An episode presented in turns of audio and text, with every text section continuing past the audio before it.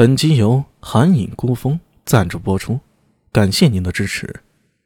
第九百三十二集，这是给这份承诺打上保险。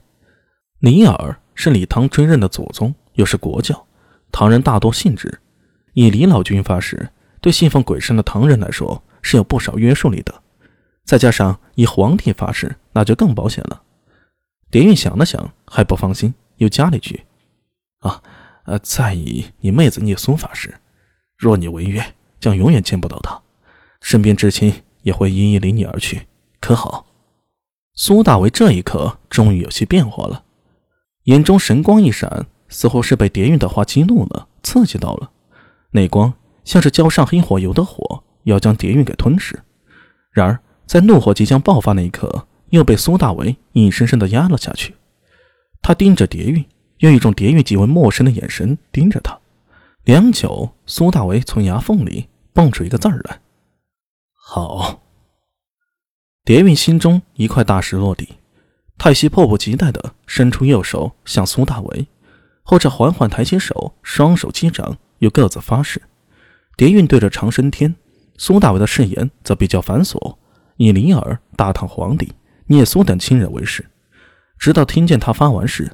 蝶韵终于长长呼了口气，若不是条件不允许，他还真想与苏大为来个歃血为盟，又或者签订一份盟书。不过现在的条件做到这样已经不错了。唐人重视誓言，除非他诅咒大唐皇帝，诅咒自己的信仰以及亲人，疯子才会这么做呢。现在能说了吗？苏大为看着他，平静的说道。我已经发过誓了。好，我把知道的告诉你。狄韵吞咽了下口水，凑上去，在苏大为耳边说了几句。就这？苏大为眉头一皱，似乎不太满意。我没有骗你，我知道的都已经告诉你了。不信，你可以自己带人去看，一定能找到你想要的。真的没骗我。我对长生天起誓。蝶韵举起手，脸色严肃。他是草原人，信仰的是长生天。突厥人是不会欺瞒长生天的。唉，好吧，谢谢。不客气。你要有其他的要求，我也可以。呃。蝶韵的话到此戛然而止。他的心口一凉，低头看时，却发现一柄短刀。不知何时插入自己的心口，全身的力气啊，像是离自己而去。他的眼珠外凸，喉咙里发出咯咯的响声，一脸极为震惊和难以置信的表情。震恐的目光从胸口的刀吃力的抬起，愤怒的瞪向苏大伟。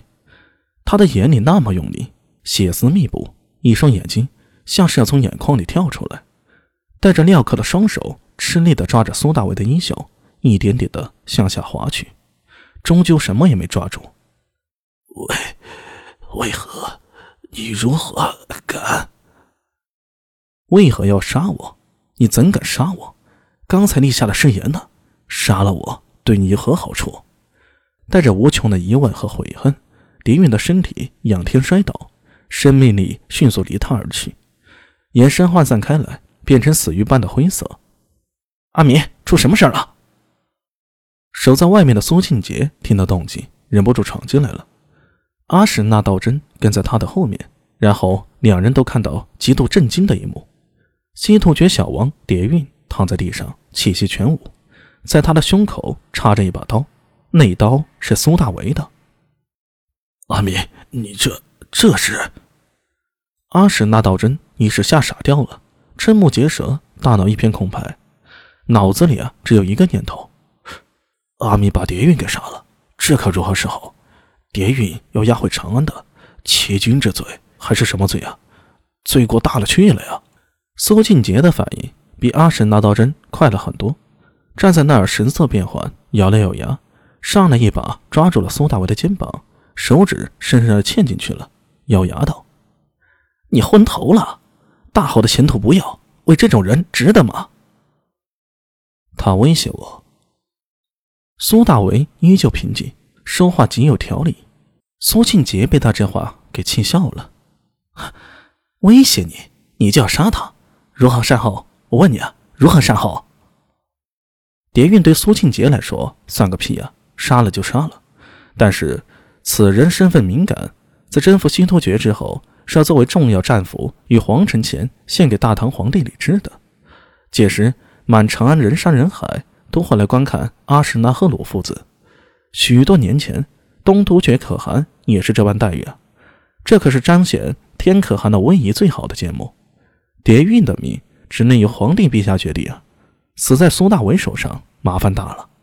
面对苏庆杰的质问，阿史那都真的震惊。苏大为眯了眯眼睛，一只仿佛石头般的扑克脸上，这才有了丝表情，那是一丝苦笑。我以为自己能控制。没想到还是差了一点。苏大为张开双眼，向苏庆杰苦笑道：“ 总有一步难平，我不后悔。”你个傻子！苏庆杰不由暴躁起来。